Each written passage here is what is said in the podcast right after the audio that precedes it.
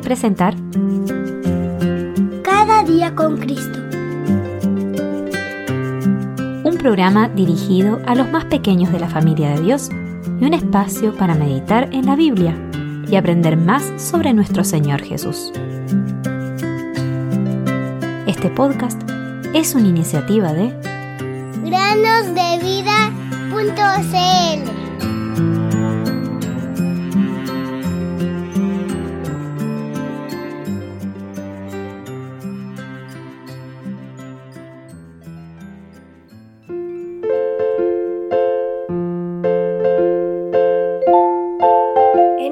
hemos conocido el amor, en que Él puso su vida por nosotros.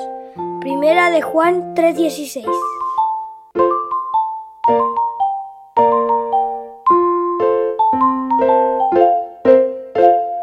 Bienvenidos queridos amigos y amigas a un nuevo día de meditaciones en el podcast Cada día con Cristo. El día de hoy continuaremos con nuestra aventura conociendo el Nuevo Testamento. En su segundo viaje misionero, Pablo llegó a Éfeso al final de su viaje y predicó en la sinagoga de los judíos.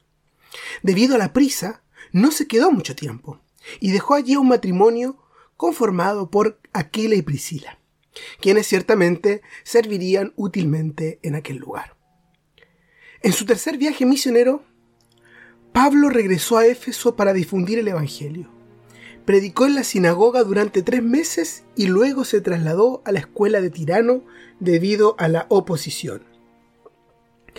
La visita de Pablo a Éfeso duró aproximadamente tres años y fue altamente bendecida, pues la palabra de Dios creció con poder.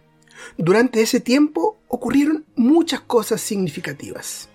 Le enseñó, por ejemplo, a los discípulos de Juan, quienes, después de aprender, se bautizaron y recibieron el Espíritu Santo. Predicó en la escuela de Tirano, extendiendo así el mensaje por toda la provincia de Asia. Realizó milagros y señales extraordinarias. Muchos creyentes experimentaron la liberación de la influencia de los demonios, distanciándose de su pasado y quemando libros relacionados. También un hombre llamado Demetrio, que era un platero, protestó públicamente contra Pablo por daños a los negocios debido a la predicación del Evangelio. Aunque la estadía de Pablo en Éfeso fue un gran éxito, también enfrentó resistencia y mucha lucha. Te animo a que busques la historia de Pablo en Éfeso en el libro de los Hechos. Bueno, a lo que venimos. Tiempo después, Pablo les escribió una carta, la epístola a los Efesios, que ocupa un lugar especial entre todas las cartas del apóstol Pablo. Por un lado, es una de las pocas cartas que no fue escrita por necesidad causada por los destinatarios. Por otro lado, en esta carta, Dios nos abre todo su corazón y nos muestra lo que Él pensaba antes de que creara las cosas. ¿Qué es lo que pensaba acerca de Cristo, acerca de sus hijos y acerca de la iglesia? Con razón, esta carta ha sido llamado la coronación de todas las cartas de Pablo. Podemos describir el contenido en tres puntos. En la carta a los Efesios aprendemos acerca de lo que había en el corazón de Dios desde antes que el mundo fuese creado y que el propósito de Dios era la gloria de Cristo. También aprendemos que las personas están naturalmente muertas en pecados y que de entre estas Dios tiene un propósito personal y colectivo. Aprendemos también cómo el consejo y las acciones de Dios ya están cambiando y moldeando la vida de las personas que han venido al Evangelio hoy en día. La epístola sigue una estructura clara y tiene una parte doctrinal, capítulos 1, 2 y 3, y una parte práctica, 3, 4, 5 y 6. Es decir, en los primeros tres capítulos, Pablo describe cuál es la posición de los cristianos como un pueblo celestial, mientras que en la parte práctica, la segunda parte, nos muestra cómo podemos vivir ahora en base a eso, que somos del cielo. Aprendemos sobre los efectos concretos de nuestro llamamiento como cristianos en las circunstancias del día a día, cuando vamos a la escuela, cuando vamos al trabajo, etcétera, etcétera. Lo que queda al final de su carta se nos muestra que hay una lucha para el cristiano y que tendremos que librar si ponemos en práctica la enseñanza de la carta.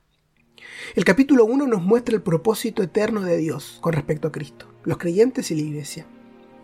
En el capítulo 2, Dios nos muestra cómo ha guiado su propósito para que se cumpla con el tiempo. Primero, aprendemos que los creyentes antes estábamos muertos en pecados y transgresiones. Y cómo Dios no solo nos dio vida y nos resucitó en Cristo, sino que también somos trasladados a los lugares celestiales. Pero eso no es todo, sino que todos los creyentes, ya sean judíos y gentiles, formamos un único hombre nuevo, la iglesia de Dios. En el capítulo 3 se nos habla particularmente de cuál era el ministerio dado a Pablo para dar a conocer esta verdad acerca de Cristo y la iglesia. Una verdad que estaba completamente oculta en el Antiguo Testamento. Por más que la busques, no la podrás encontrar, porque Pablo fue el instrumento que Dios escogió para revelar este misterio. De los capítulos 4 al 6 se nos muestra cómo vivir nuestro llamamiento en nuestra vida diaria. Se nos amonesta de muchas maneras. Todas las referencias se hacen con vista a nuestro llamamiento en Cristo.